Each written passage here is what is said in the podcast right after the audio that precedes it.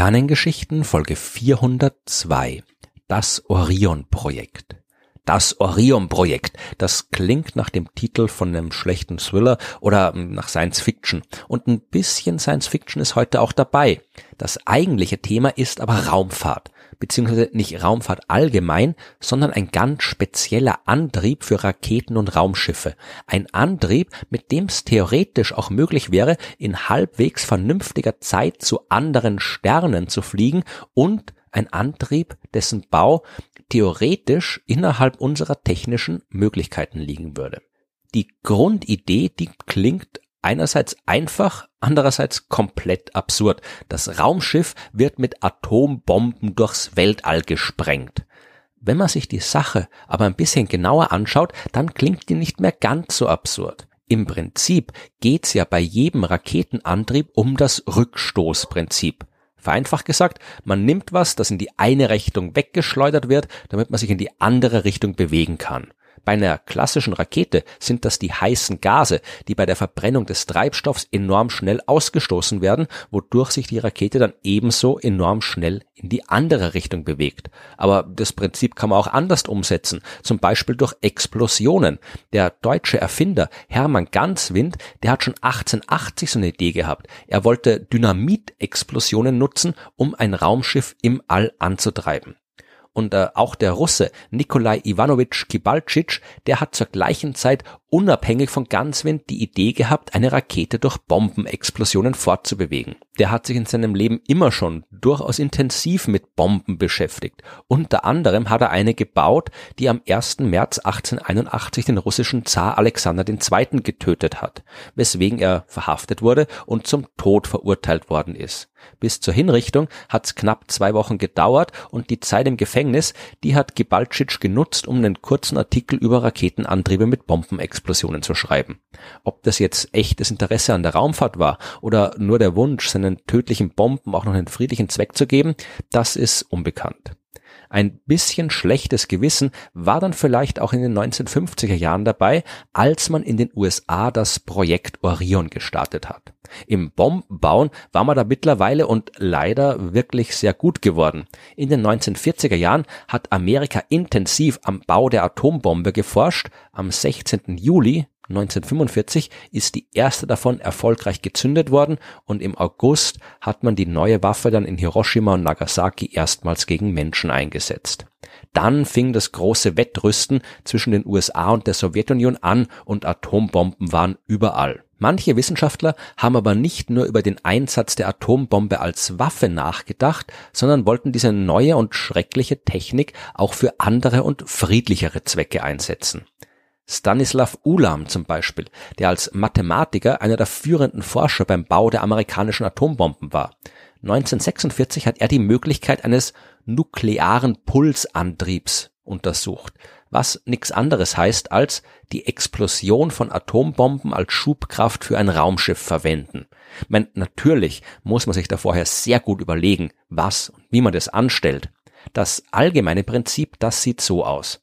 Zuerst kann man natürlich nicht irgendwelche Atombomben nehmen, die müssen schon speziell für diesen Zweck gebaut werden und sind im Allgemeinen kleiner als die Dinger, die man konstruiert, um Städte zu zerstören. Man will auch möglichst wenig Fallout haben, also radioaktives Zeug, das bei der Explosion frei wird. Und außerdem sollten diese speziellen Bomben auch Treibmittel ausstoßen, also Material, das mit der Explosion aus der Bombe geschleudert wird. Einerseits kann dieses Treibmittel dann einen Teil der radioaktiven Strahlung abschirmen, andererseits beim Antrieb helfen und um das geht's ja. Man nimmt also so eine Bombe und stößt die hinten aus dem Raumschiff aus, äh, ein paar Meter, ein paar Dutzend Meter weit weg. Dort explodiert die Bombe dann und das ganze Zeug, das bei der Explosion freigesetzt wird, trifft auf eine spezielle Prallplatte. Das ist ein sehr wichtiges Ding. Und dieses sehr wichtige Ding ist am Heck des Raumschiffs montiert, ja, also hinten. Diese Platte, die wird von der Wucht der Explosion getroffen. Der dabei entstehende Schub, der bewegt das Raumschiff nach vorne. Die Prallplatte muss also auch in der Lage sein, diese Wucht auszuhalten. Was man dann auch noch dringend braucht, sind Stoßdämpfer. Denn äh, bei so einer Atombombe, da kann man nicht irgendwie langsam Gas geben oder die Geschwindigkeit behutsam erhöhen. Die explodiert und fertig.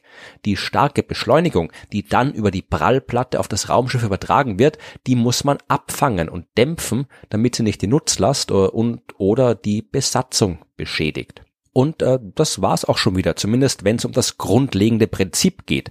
Die Bombe explodiert, das Treibmittel wird ausgestoßen, trifft auf die Prallplatte und schiebt das Raumschiff an.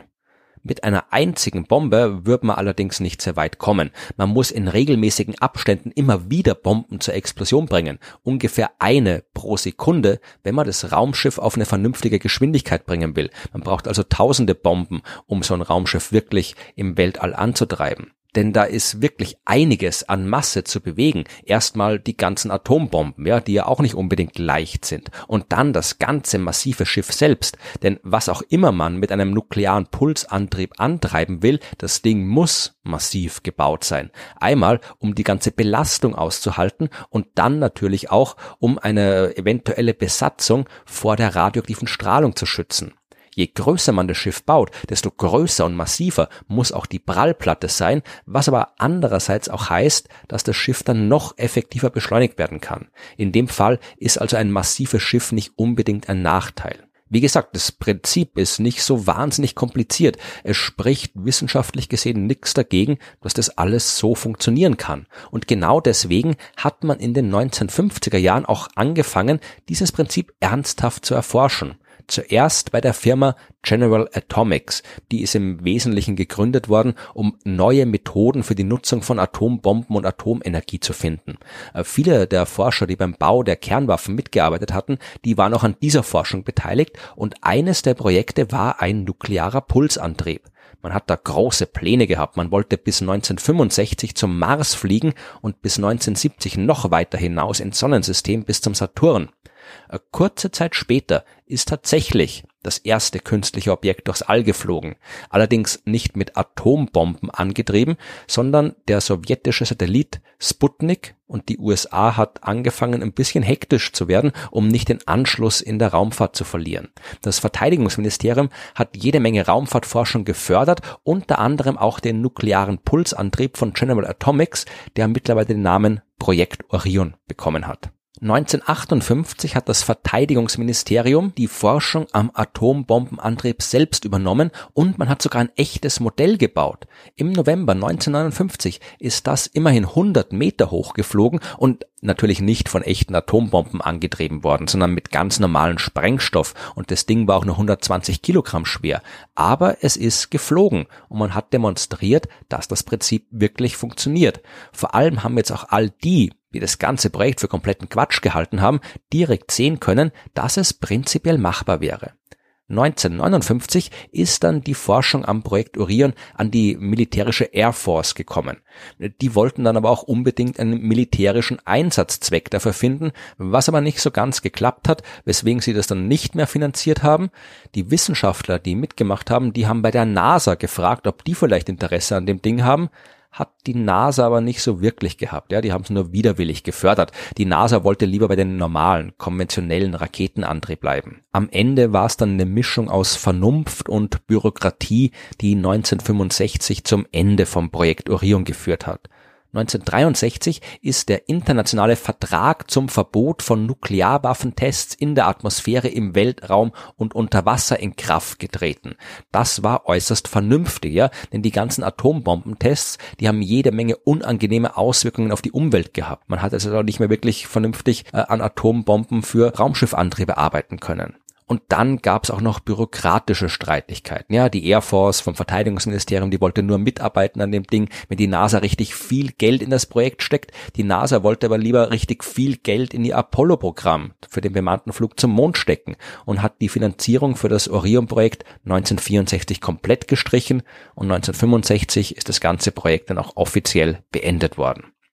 Wer weiß, wie die Welt heute aussehen würde, wenn man damals ernsthaft am Orion-Projekt weitergearbeitet hätte. Wie gesagt, rein technisch wäre der Bau eines Raumschiffs durchaus möglich. Äh, die Saturn V Raketen zum Beispiel, mit der man in den 1960er Jahren Menschen ja wirklich ins All und bis zum Mond gebracht hat, äh, die waren ja auch nicht viel weniger kompliziert. Die Saturn V, die hat eine gesamte Masse von 3000 Tonnen ein Orion-Raumschiff, je nach Bauart irgendwas zwischen 100 und 4000 Tonnen.